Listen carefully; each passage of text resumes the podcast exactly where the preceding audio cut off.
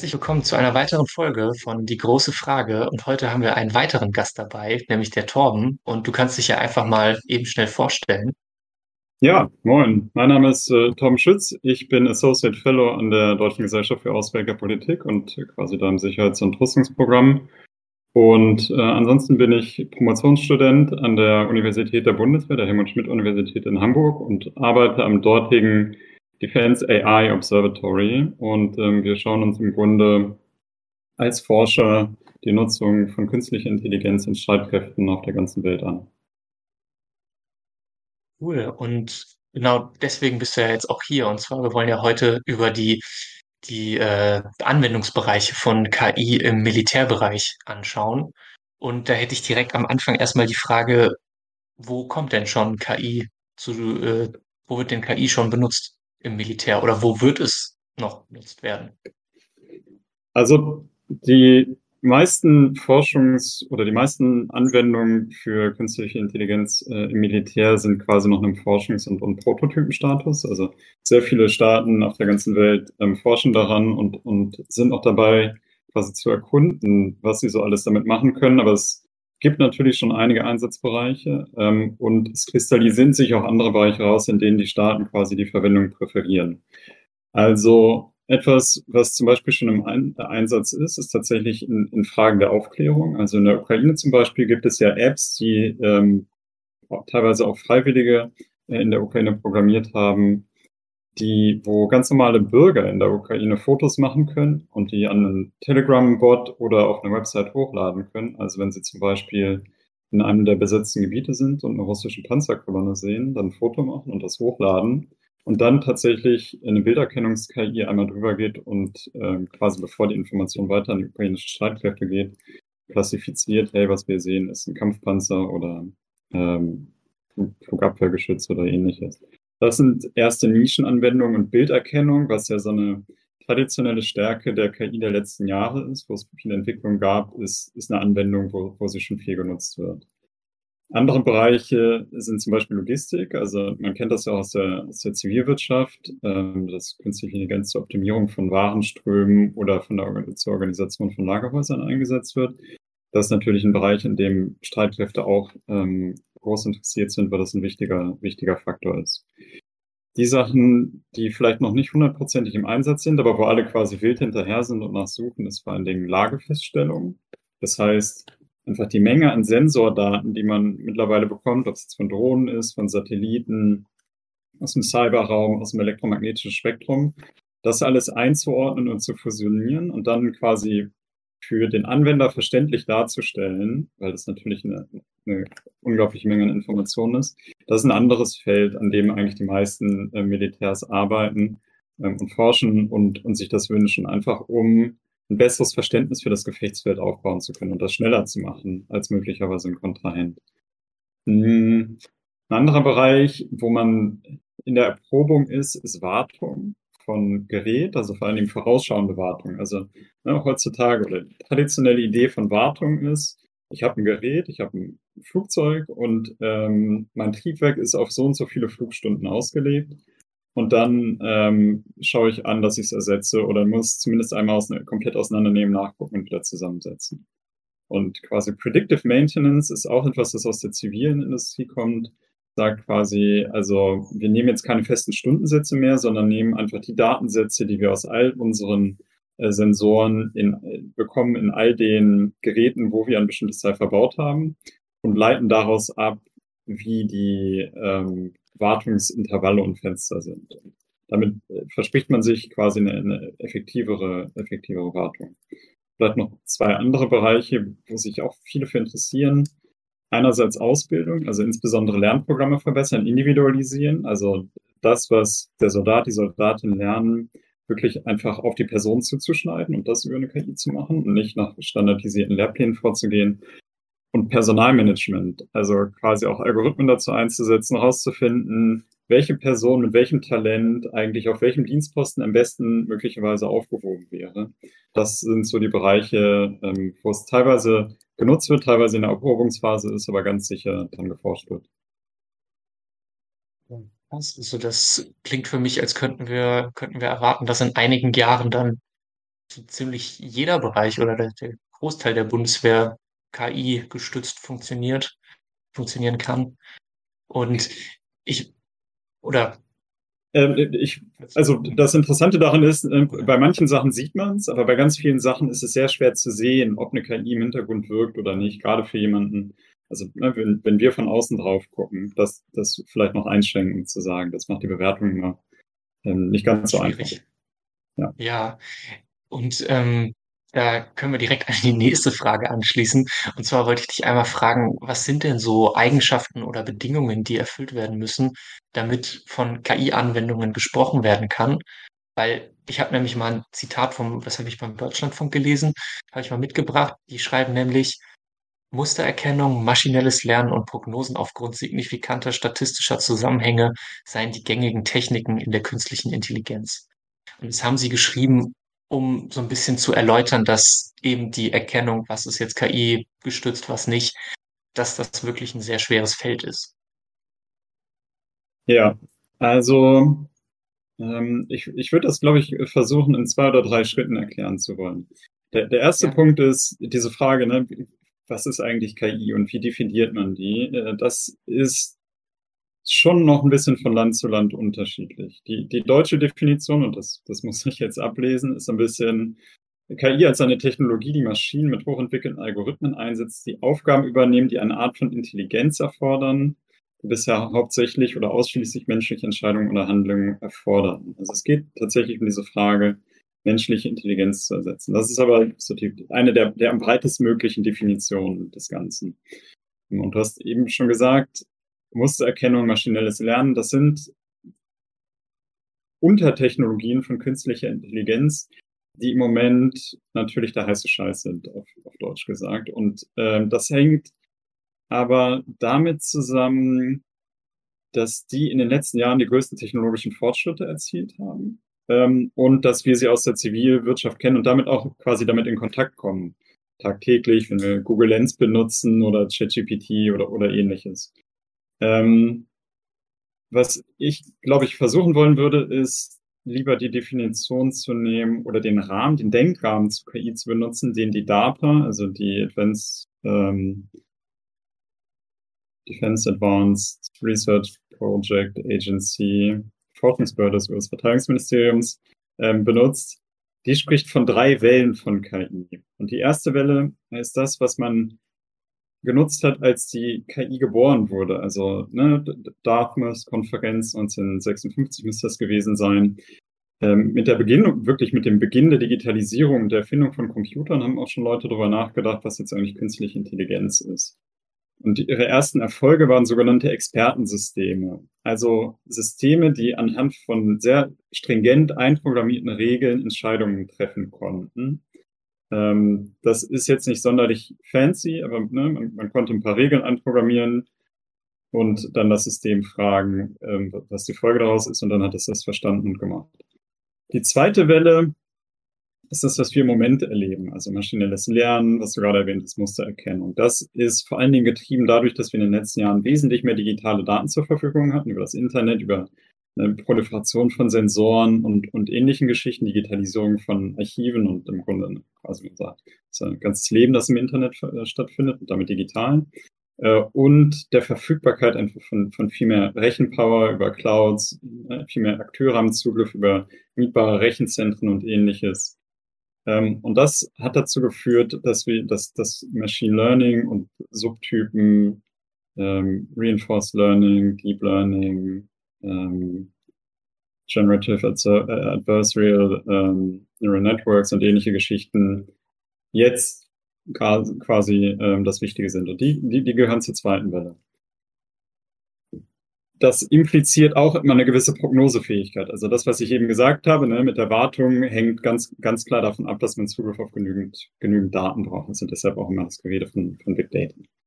Und die, die dritte Welle, die die DARPA sieht, die jetzt ein bisschen im, im Hochkochen ist, die so ein bisschen in dieser Dekade wahrscheinlich entwickelt wird, vielleicht auch noch bis in die Mitte der 2030er Jahre, ist dann tatsächlich KI, die Kontext, ein, ein gewisses Kontextbewusstsein entwickelt und im Grunde Logik versteht und sich anpassen kann.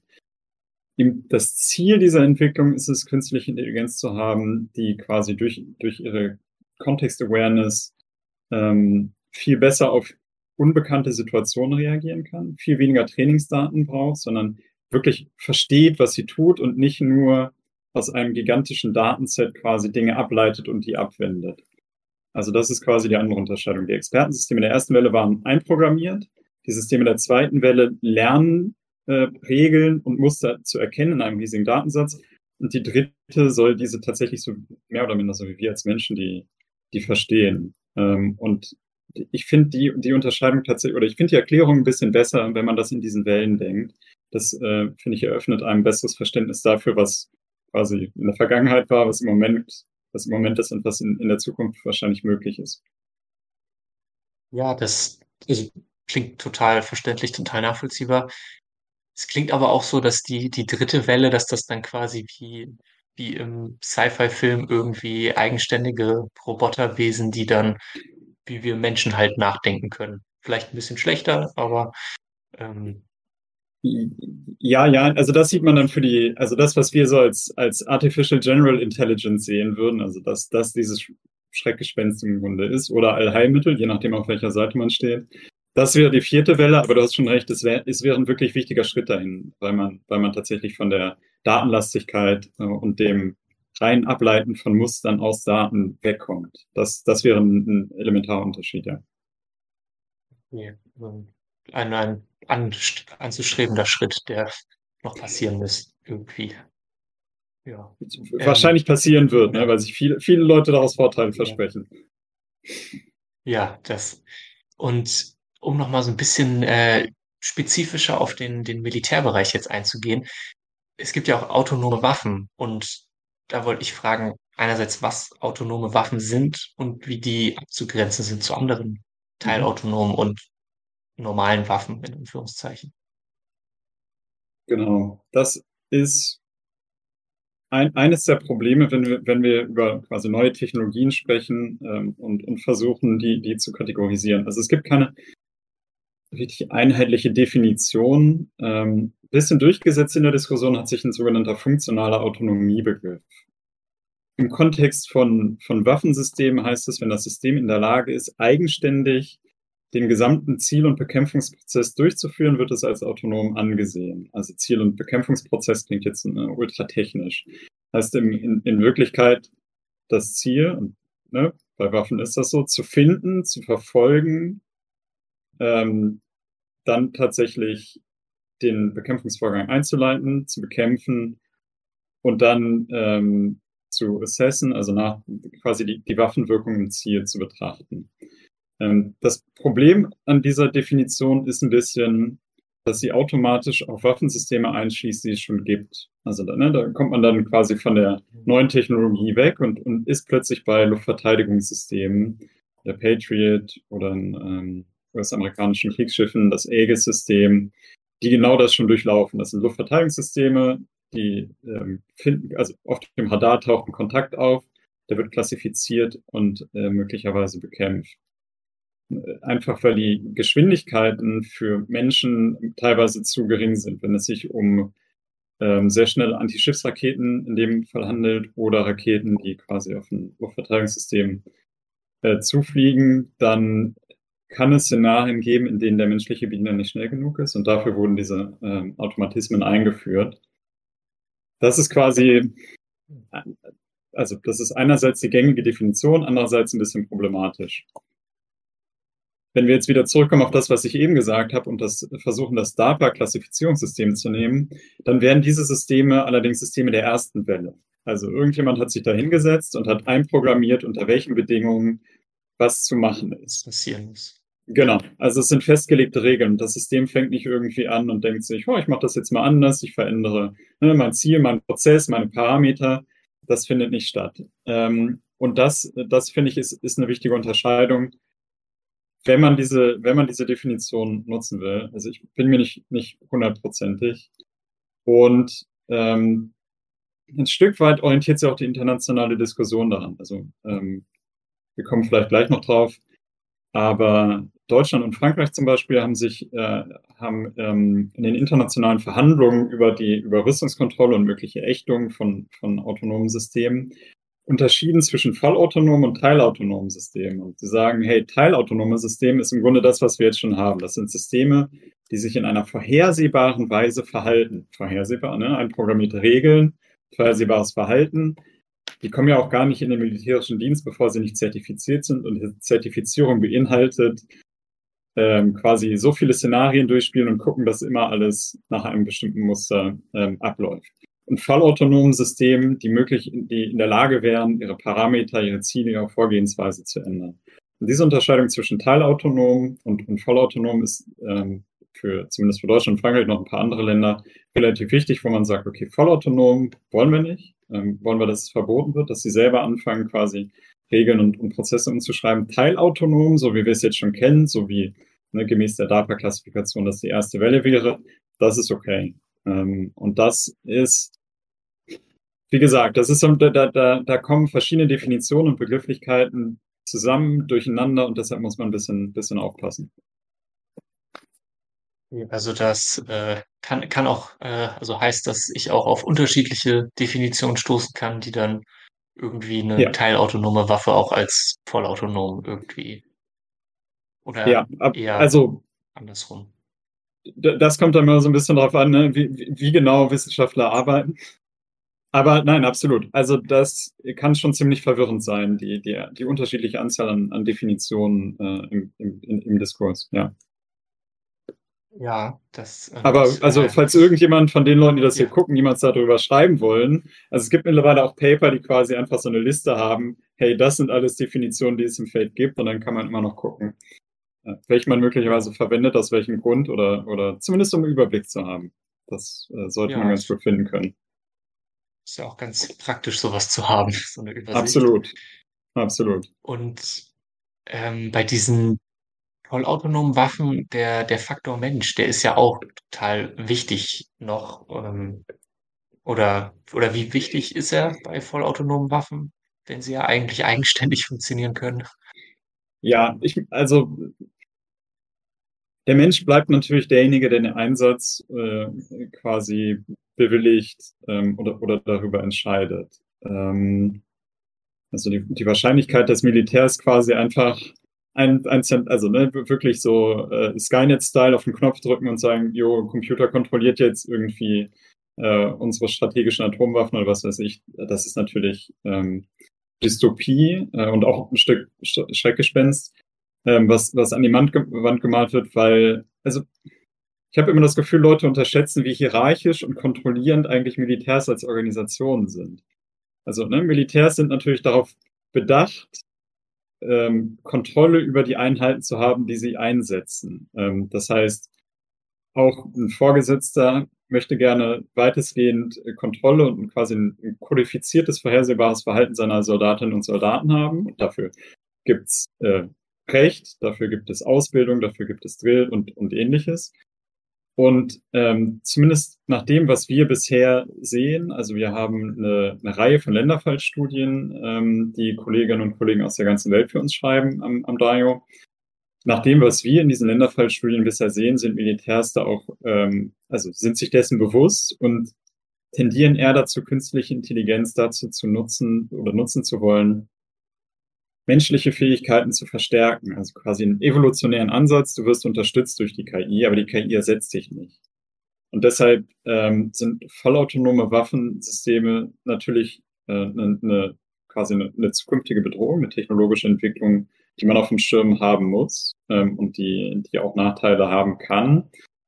Ähm, aber bislang sind Militärs auch quasi hm, ein bisschen widerwillig Kontrolle wirklich abzugeben und fokussieren eher darauf, wie sie KI nutzen können, um äh, ihre Soldatinnen und Soldaten zu unterstützen und, und effizienter und effektiver zu machen. Ich glaube, das ist eine, eine, eine, eine wichtiger Hinweis einfach, dass es empirisch bislang halt äh, das Bild eher ja. ist. Das äh, muss man auch irgendwie die Chancen-Risiko oder Nutzen-Risiko-Faktor irgendwie ein bisschen abwägen. Ja. Ähm, Gibt es denn noch weitere irgendwie äh, sowohl positive als auch negative Seiten von der KI-Nutzung im Militär? Also, vielleicht nehmen wir es einfach so quasi Chancen und Risiken als die zwei Überkategorien. Unter Mhm. Chancen ist, glaube ich, gibt es zwei oder gibt es wahrscheinlich so ungefähr fünf Vorteile. Ähm, das erste, das, die, die erste große Chance, und das ist das, ähm, was ich anfangs mit Lagefeststellung und, Sensorverarbeitung beschrieben habe, ist das Streben danach, die Geschwindigkeit quasi der Informationsverarbeitung zu erhöhen. Also man bekommt eine Menge Informationen aus dem Feld, von Sensoren, von Aufklärung, von eigenen Soldaten, das alles zusammenpacken und dann quasi darauf basierend eigene Entscheidungen schneller treffen zu können. Also der berühmte, so ein bisschen den berühmten Nebel des Krieges zu lüften, indem man in der Lage ist, Sensordaten schneller zu verarbeiten und damit auch schneller als möglicherweise der, äh, der Gegner und quasi ihn zu überrumpeln, ähm, indem man schneller handelt, als er quasi sein Bild der Realität anpassen kann und Gegenaktionen durchführen kann und man ihn damit quasi lähmt oder, oder paralysiert. Das zweite ist quasi, wenn es um künstliche Intelligenz und Robotik geht, natürlich immer die Frage, Gefahrenreduktion für Soldatinnen und Soldaten. Also ne, schlicht und ergreifend wie im Zivilen auch die Nutzung von Robotern für die äh, 3D-Tasks, so dull, dirty, dangerous. Im Grunde äh, einfach zu versuchen, bestimmte Aufgaben, die sehr gefährlich sind, durch, durch Robotik zu ersetzen. Und äh, wenn es dann tatsächlich mit, mit ähm, KI verbesserte Robotik ist, dann kann das natürlich Vorteile haben. Ich weiß nicht. Standardaufgabe ist sowas wie Minenräumen oder, oder ähnliches. Ähm, dann ja. gibt es natürlich, ja. Kann ja dann auch total viel Leben retten. Also äh, ja, genau. Ne, also ist jetzt nicht so der coolste. Nee, ja. nee, absolut. Ne? Genau, genau darum geht es. In Aufgaben, wo du wirklich deine Soldatinnen und Soldaten einer hohen Gefahr aussetzen musst, tatsächlich zu sagen, okay, komm, schick, schick einen Roboter hin. Ähm, es gibt Effizienz oder die, die Idee von Effizienzgewinn, also schlicht und ergreifend Geld sparen. Ne? Rüstung ist eine, ist eine sauteure Geschichte. Ähm, und gerade die, die vorausschauende Wartung und die Logistik, da geht es halt darum, äh, Geld zu sparen am Ende des Tages. Ich meine, ne, klar, auch am Ende des Tages vielleicht Logistik besser hinzubekommen, Güter schneller an einen bestimmten Ort zu bringen, aber es geht auch schlicht und ergreifend darum, Geld zu sparen. Ähm, ähnlich Effektivitätsgewinne bei dem, was ich vorhin beschrieben habe mit Personalmanagement und Ausbildung. Also wie kann ich das Maximum aus den Personen rausholen, die in meinen Streitkräften dienen? Und dafür bietet es sich natürlich an, wenn ich deren Lernfortschritt personalisieren kann und wenn ich sie auf dem Dienstposten einsetze, wo sie quasi ihr Potenzial am besten entfalten können. Ähm, und letzter Punkt, der in der momentanen Debatte noch ein bisschen untergeht, aber wo, wo wir ein bisschen drauf gucken, ist ähm, KI als, als Red Team, also KI, die quasi gegen dich spielt. Also du machst eine Simulation und, und nutzt die KI, ähm, um gegen dich zu spielen, um möglicherweise neue Taktiken oder neue operative Ideen rauszufinden und dann in einem zweiten, Teil, zweiten Schritt das Ganze auch für Training und Ausbildung einsetzen zu können. Also so ein bisschen so wie das, was sich bei Go vollzogen hat. Ne? Also alle haben gedacht, also äh, nachdem ähm, Googles äh, DeepMind, also Alphabets DeepMind quasi in Go einen der besten Go-Spieler besiegt hatte, waren alle so, oh shit, die Maschinen werden jetzt immer gewinnen. Ist aber nicht so gekommen, sondern im Training und mit der Auseinandersetzung mit den Maschinen haben quasi Spieler hervorragende neue Strategien entwickelt, die in 3000 Jahren, seit seitdem dieses Spiel gespielt wurde, quasi Leute nicht so richtig auf dem Schirm hatten und nicht entwickelt haben. Und das ist was super Spannendes, weil, weil wir nicht vergessen dürfen, dass künstliche Intelligenz halt wirklich künstlich ist. Also Alien to us, anders funktioniert, anders denkt als wir und deshalb, deshalb vielleicht ein paar coole, coole Innovationen parat hat.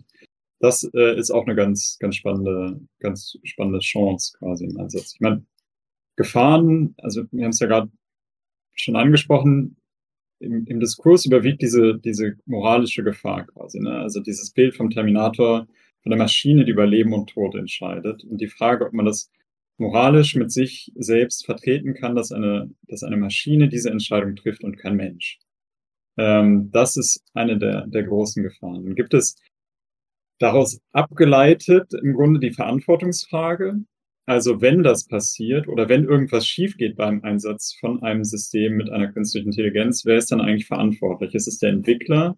Ist es ähm, der, der quasi der Produzent? Ist es der Soldat oder der Offizier, der den Einsatz befohlen hat? Was, wo ist eigentlich die, die Verantwortung ähm, zu verorten in dem Fall? Es gibt die Frage nach Verhältnismäßigkeit und insbesondere dem ähm, internationalen ähm, humanitären Menschenrechten quasi. Also kann eine Maschine sich rechtskonform verhalten im Kriegsfall? Kann sie Verhältnismäßigkeit wahren? Kann sie zwischen Kombattanten und Nicht-Kombattanten unterscheiden? Ähnliches. Also diese Frage, kann man, kann man Recht programmieren? Es gibt da ganz, ganz interessante äh, Ansätze im, im, äh, im Ingenieursbereich, die versuchen, das zusammenzubringen und, und auch einen ersten Standard, den sogenannten IEEE ähm, 7000 Standard, der 2021, glaube ich, zum ersten Mal publiziert wurde, wo genau diese Frage angegeben, angegangen wird, wie übersetzt man eigentlich Recht und, und ähm, Ideale und quasi moralische Grundpositionen ähm, in technische Anforderungen am Ende. Das wird ein bisschen, jemand, der, der das vorhat, wird durch diesen Standard, da, also ich will nicht sagen an die Hand genommen, aber ein bisschen begleitet und die Frage, wie, wie macht man das? Das ist wertneutral, ne? also da geht es jetzt nicht darum, irgendwie nur, nur die guten Werte reinzubringen, sondern ähm, wer das missbrauchen will, kann, kann das auch anders machen. Aber es gibt zumindest eine Idee, eine Vorstellung davon, ähm, einen Weg vor. Dann gibt's zumindest in der, in der KI momentan, also ne, zweite Welle, diese, diese Idee von, ähm, von Brittleness von KI, also Sprödigkeit im Grunde. KI ist sehr speziell auf sehr spezielle Anwendungsfälle programmiert und wenn sie plötzlich äh, in eine Situation geworfen wird, die nicht in den Trainingsdaten vorkommt, dann weiß sie nicht, was zu tun ist. Das ist ein Problem, das ähm, also quasi der aktuellen Generation von künstlicher Intelligenz eigen ist oder nicht eigen ist, aber das ein, ein Bestandteil ist, das möglicherweise aber in Zukunft abgeschwächt wird, eben durch, durch die dritte Welle. Ähm, dann gibt es noch diesen Punkt von Stabilität und Flashwalls. Also abgeleitet aus dem, was an Finanzmärkten passiert ist, nämlich dass Algorithmen in unvorhersehbaren Interaktionsmustern miteinander in Verbindung treten und plötzlich Dinge passieren, die niemand vorhergesehen hat und niemand vorhersehen konnte. Also in der, in der Komplexitäts- und, und Unfalltheorie äh, sagt man einfach, auf, aufgrund der Komplexität der Systeme ist es unmöglich, jede mögliche Interaktion vorherzusagen. Ähm, und das wird auch befürchtet quasi für, für autonome Systeme, die sich dann irgendwo begegnen. Es kommt irgendein Glitch, irgendeine unvorhersehbare Interaktion und plötzlich fangen alle an, aufeinander zu schießen und dann eskaliert das Ganze. Das ist eine Bedrohung, die in, im Diskurs ziemlich, ähm, ziemlich wichtig genommen wird. Ich habe manchmal Sorge, dass es eine Perspektive ist, die auch sehr stark auf sehr bestimmte Technologien und Technologie Optimisierungsmuster hingesehen ist. Also insbesondere unter dieser Vorstellung, ähm, Algorithmen werden immer schneller und immer schneller entscheiden. Und ein Teil der, der Unaufhaltsamkeit der Eskalation in diesen Flash Wars ist, dass das Ganze dann schneller wird, schnell, immer schneller passiert, ähm, als Menschen reagieren können, weil die Algorithmen immer besser und immer schneller werden es gibt Algorithmen, die langsamer werden, wenn sie in eine Situation kommen, mit der sie nicht so richtig wissen, was sie tun sollen. Also das ist auch, ähm, sind Algorithmen aus der, aus der dritten Welle, die dann plötzlich anfangen, eher abzuwägen und zu sagen, hey, Moment mal, also irgendwas ist hier gerade anders, ich weiß noch nicht so genau was, ich mache mal einen Schritt zurück. Also es kann sein, dass das äh, etwas ist, das eine Gefahr ist, die an bestimmten Technologien hängt und nicht, nicht unbedingt eine, die, die immer da sein wird. Aber das, das muss sich noch zeigen in der, in der technologischen Entwicklung. Ähm, und ich glaube, vielleicht eine letzte Gefahr, und die ist so ein bisschen gedreht, ähm, ist die Frage, wenn man jetzt tatsächlich komplett aussteigt aus der Entwicklung von künstlicher Intelligenz im Militär, kreiert man tatsächlich aufgrund der Abwesenheit von Wissen und Kenntnissen über die Funktionsweise von diesen Systemen eine Gefahr für eigene Soldatinnen und Soldaten und quasi schafft sich möglicherweise Wissenslücken, ähm, wie man auf solche Systeme, wenn sie denn irgendwann auftauchen, auf dem Schlachtfeld am besten reagiert und sich am besten dagegen schützt. Ja, wenn dann der, das, das Nachbarland oder wer auch immer dann weiter forscht und man selber nicht, dann ja. Ich bin gerade so ein bisschen äh, sprachlos von dem, dass du meintest, dass die, die, äh, dass es KIs gibt, die sich auch die so ein bisschen runterfahren, ein bisschen langsamer machen. Das klingt schon sehr, ich sag mal, menschlich fast schon. Also dieses kurz mal Abstand gewinnen, kurz drüber nachdenken, neu, neu orientieren, das ist äh, schon ganz schön verrückt eigentlich. Ich meine, das ist ganz spannend. Ne? Das sind, das sind halt ähm, vergleichsweise Neuentwicklungen und jetzt frage mich bitte als, als Politikwissenschaftler auch nicht genau, ne, was, was dahinter steckt. Ähm, aber es ist es ist, ja, es ist eine sehr spannende Entwicklung, keine, keine Frage. Und quasi, und die Ableitung, die wir daraus treffen und, und wie das den Diskurs beeinflusst kann, ist natürlich auch, auch ganz spannend. Absolut. Ja, da äh, muss man halt vielleicht regulieren oder irgendwie anders sich äh, irgendwelche Grenzen schaffen oder so. Und da sind wir auch schon an einem anderen Punkt. Ich wollte noch nachfragen, wie steht denn Deutschland, weil ich hatte, also wie steht Deutschland zur Regulierung von autonomen Waffen? Weil ich hatte nämlich gelesen, dass gerade so Länder wie USA, Russland, China, Israel auch, dass die gegen eine Regulierung von autonomen Waffen sind. Wiederum andere Länder sind für eine stärkere Regulierung aus, ich weiß jetzt nicht welchen Gründen, aber ich denke mal aus Vorsichtsmaßnahmen einfach. Und äh, ja, weißt du, wie Deutschland dazu steht? Genau, also es gibt, ne, wie du schon sagst, ein relativ breites Spektrum. Und deshalb gab es bislang auf internationaler Ebene, ähm, insbesondere im Rahmen der Vereinten Nationen äh, und den Diskussionen zur Kontrolle von autonomen Waffensystemen oder genauer gesagt letalen äh, autonomen Waffensystemen, keine, keine Einigung. Ähm, Deutschland hat diese Position eigentlich relativ klar gemacht. Also die, die erste wichtige Wegmarke, die, die man dazu kennen sollte, ist der Koalitionsvertrag, äh, der tatsächlich, äh, also jetzt der letzte von 21 sagt, letale autonome Waffensysteme, die vollständig der Verfügung des Menschen entzogen sind, lehnen wir ab. Deren internationale Ächtung streben, äh, treiben wir aktiv voran. Also das ist das, was ich vorhin gesagt habe, so ein bisschen diese Unterscheidung ähm, vollständig versus teilautonom. Und hier ne, vollständig der Verfügung des Menschen entzogen sind. Das wären vollautonome Waffensysteme. Und äh, die lehnt Deutschland ab und will tatsächlich ja ihr Verbot vorantreiben. Ähm, die Unterscheidung quasi zwischen Teil- und, vollautonom hatten wir eben schon mal angesprochen. Ähm, für die für das, was wir dann als teilautonom beschreiben, also was ich eben gesagt habe, die sich in einer vorhersehbaren Weise verhalten, gibt es äh, auf internationaler Ebene quasi schon einen Rechtsrahmen, wie man die, also wenn man ein neues Waffensystem in Dienst stellt, wonach man das prüfen muss und ob es dann den äh, geltenden Rechtsnormen entspricht. Also das ist quasi kein Problem. Für die vollautonomen Systeme ist es, ist es halt ein Problem. Ähm, da gibt es auch noch, noch keine Lösung. Und dort, dort ist angesprochen, also die, die Länder haben unterschiedliche Logiken ähm, für ihre Positionierung. Teilweise sind es Staaten, die tatsächlich dann die Moral höher gewichten und einfach sagen, okay, das, ähm, das können wir uns nicht vorstellen, das wollen wir uns nicht vorstellen, deshalb setzen wir uns für die Ächtung ein. Und andere sagen halt ähm, genau das, wenn wir, was ich eben angesprochen hatte, wenn wir es verbieten und aufhören zu entwickeln und irgendjemand anders macht das, dann, dann laufen wir in eine zu große Gefahr rein.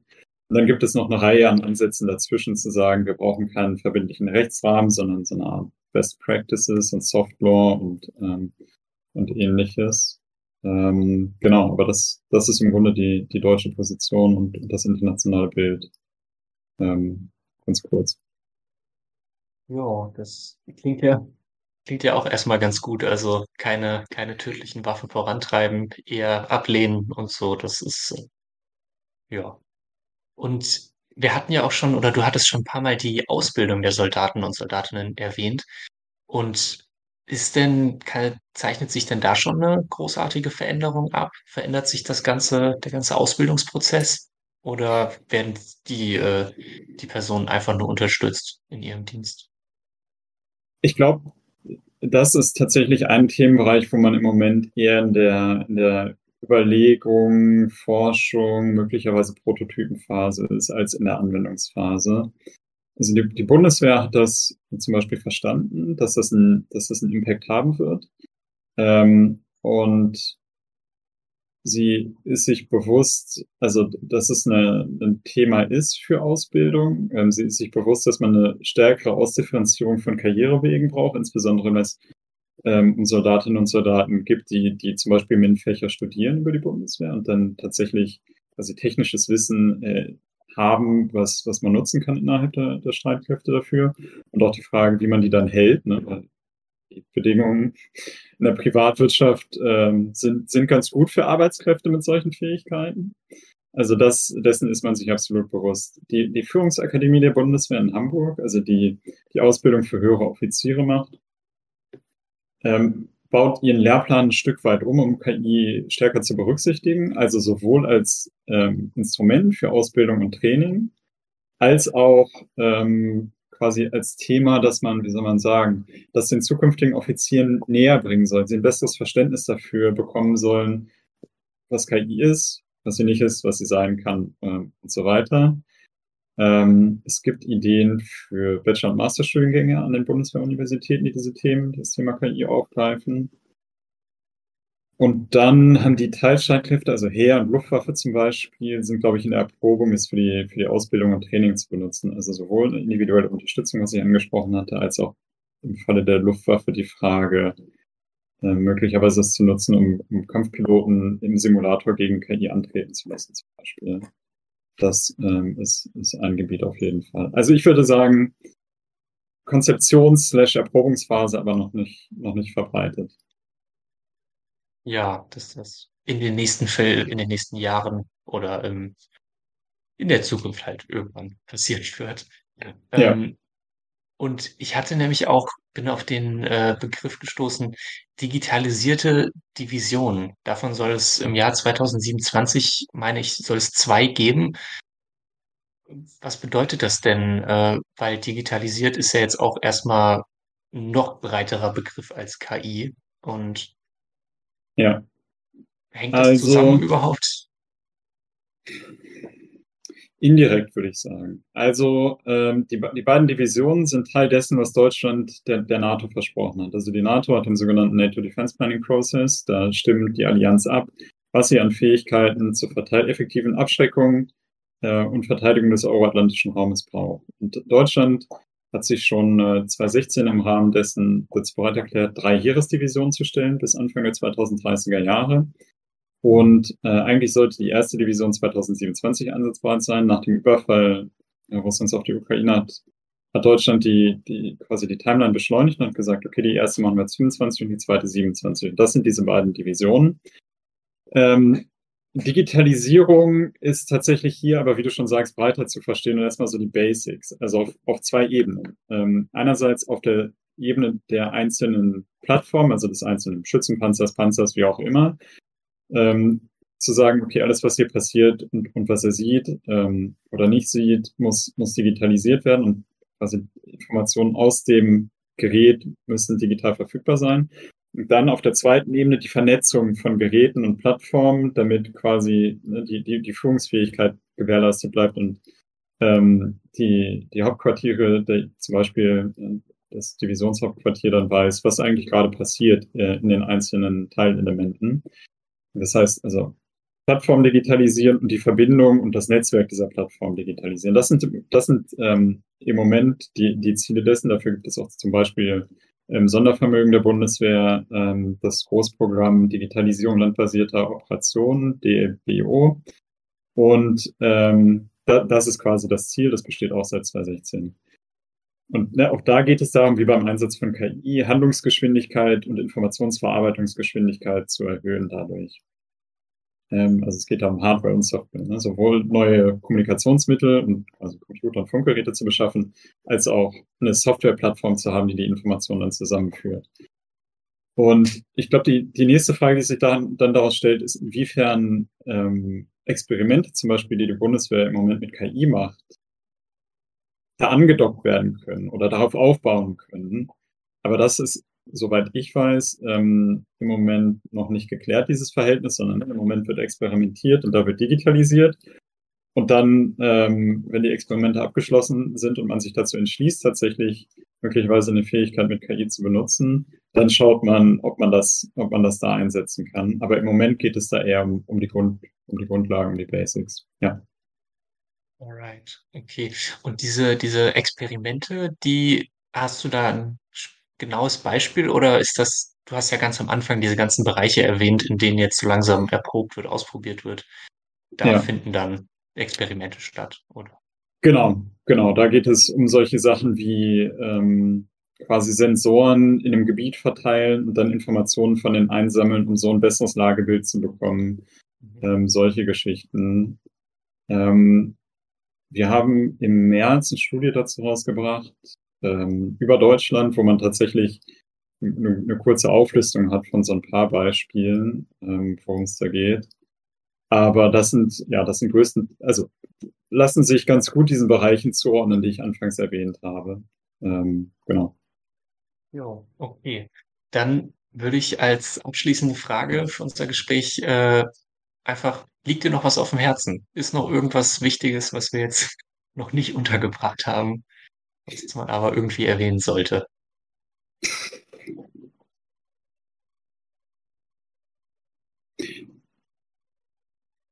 ich glaube nicht. Okay. Ich glaube, das Einzige, ich, ich glaube, das Einzige, was ich sagen würde, ist, ist vielleicht, dass man ähm, mit einer gesunden Grund, Grundskepsis da rangehen sollte, wenn man irgendwie ne, irgendeine Website aufmacht, News, News-Website, und du siehst irgendwie eine Meldung, künstliche Intelligenz im Feld in der Ukraine oder irgendwo eingesetzt, ähm, weil es tatsächlich in der Vergangenheit schon so Meldungen gab, die dann ein Eigenleben entwickelt haben. Und am Ende waren alle so, pff, war das jetzt wirklich KI? Eigentlich eher nicht.